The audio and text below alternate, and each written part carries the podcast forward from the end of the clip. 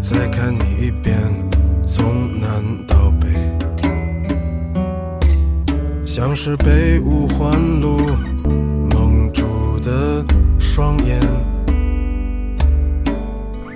请你再讲一遍关于那天抱着盒子的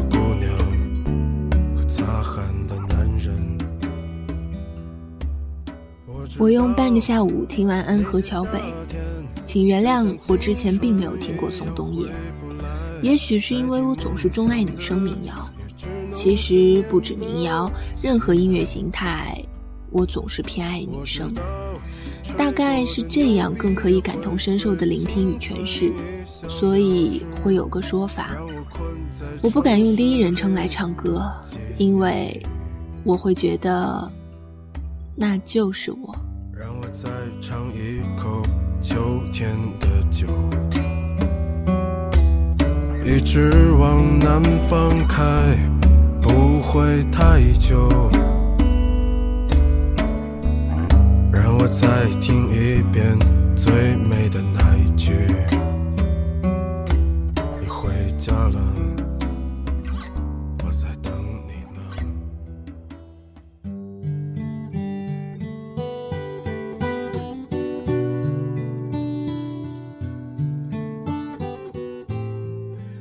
后来，我为徐佳莹的翻唱而倾倒。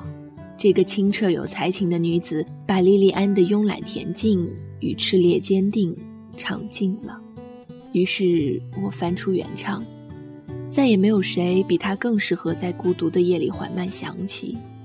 没有撕心裂肺的呐喊，只有低音浅唱，不动声色，就像心中悄然生长的野草，燃烧的安静且疯狂。于是就祷告着黄昏，直到夜里他转头听见悲伤的午夜，一个善良的女子，长发垂肩，她已跟随黄昏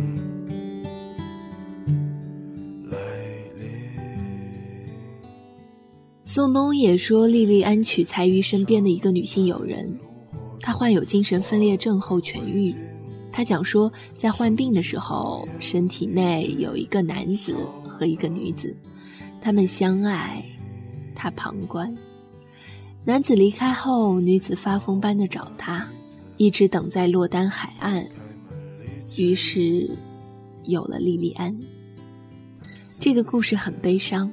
宋冬野的诠释也是疏离落寞、惆怅冰凉，这种绝望有点类似董小姐，都是在描绘一种失无所失、求而不得的爱情。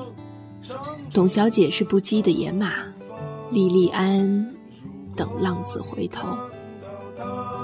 回到海岸，就请你告诉他你的名字，我的名字。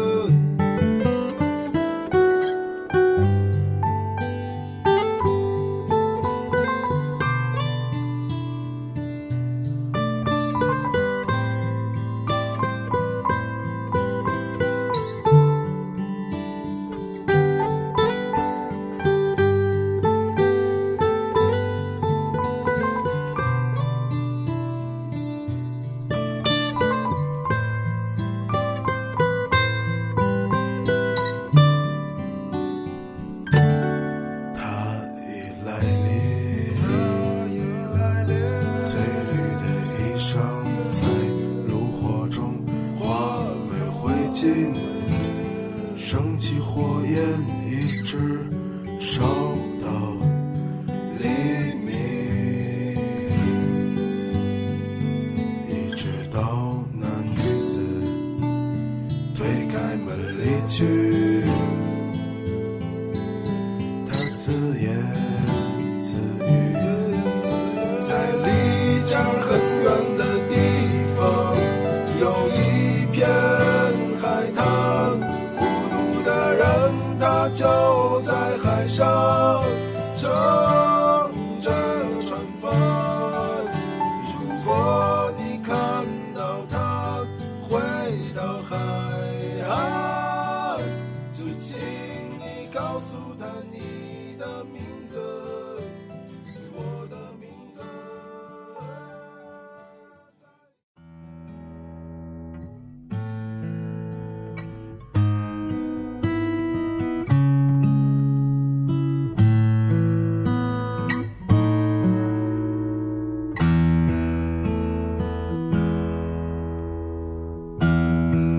小姐，你从没忘记你的微笑，就算你和我一样，渴望着衰老。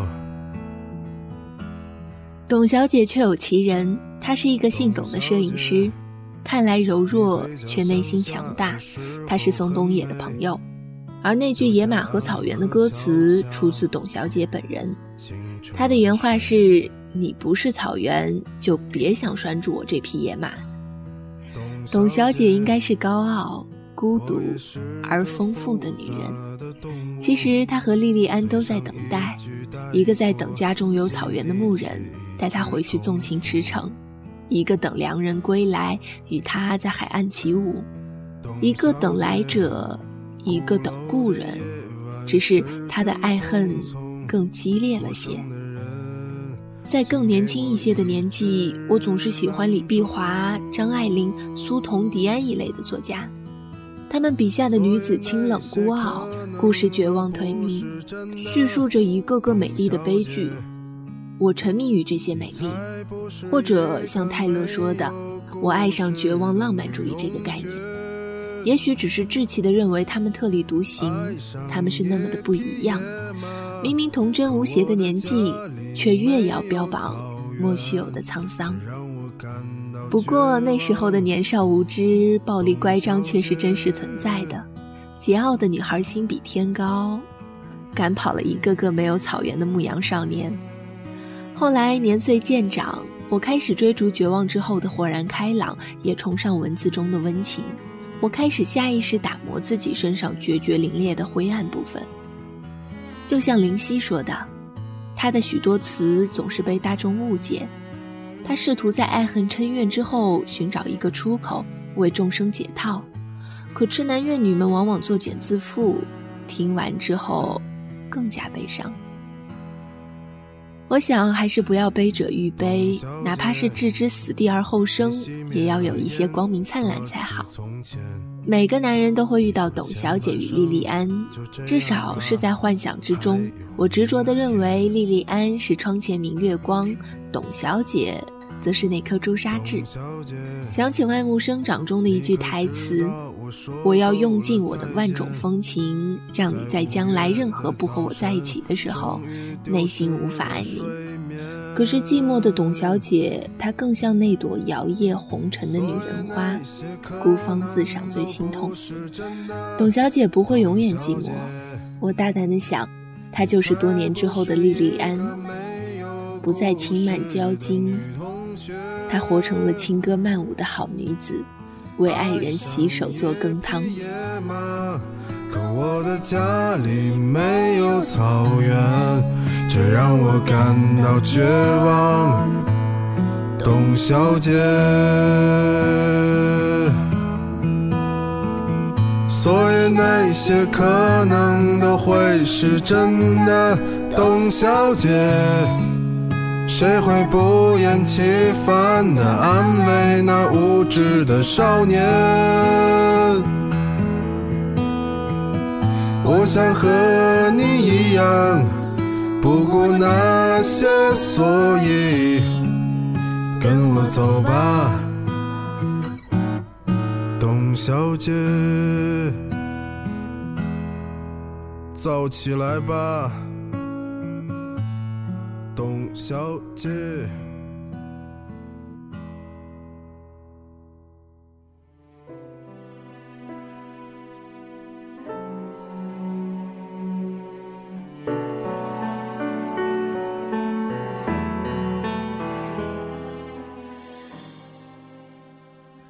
看过《等一个人咖啡》的观众，大概会对那个执着回忆的老板娘印象深刻。阿布斯为他倾尽心力。只为调出一杯老板娘特调，他怀念这个味道。当他还是董小姐的时候，仰慕者对她极尽关怀，而他总是蛮横地夹走她便当里的卤蛋。后来，他跟一个打篮球的大个子走了，直到有一天大街上劫匪出没，他毫不犹豫冲过来为他挡住那颗子弹，他才认定他就是他的爱人。他喜欢喝咖啡。味却不好，于是他为他调制出了独一无二的老板娘特调。可是后来，他却离开人世。多年后，他的语速缓慢，是个极富气韵的美人，年少的张扬跋扈荡然无存。他的少年总是在午夜梦回时出现。只是当有一个人看海，回头才发现你不在，留下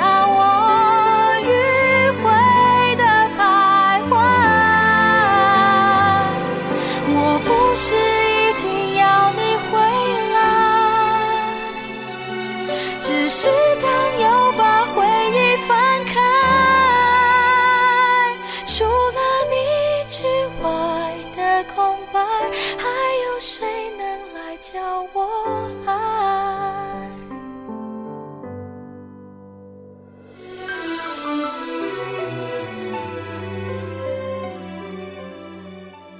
我们都曾是孤傲的董小姐，我们终会是温暖的莉莉安，哪怕等待太漫长。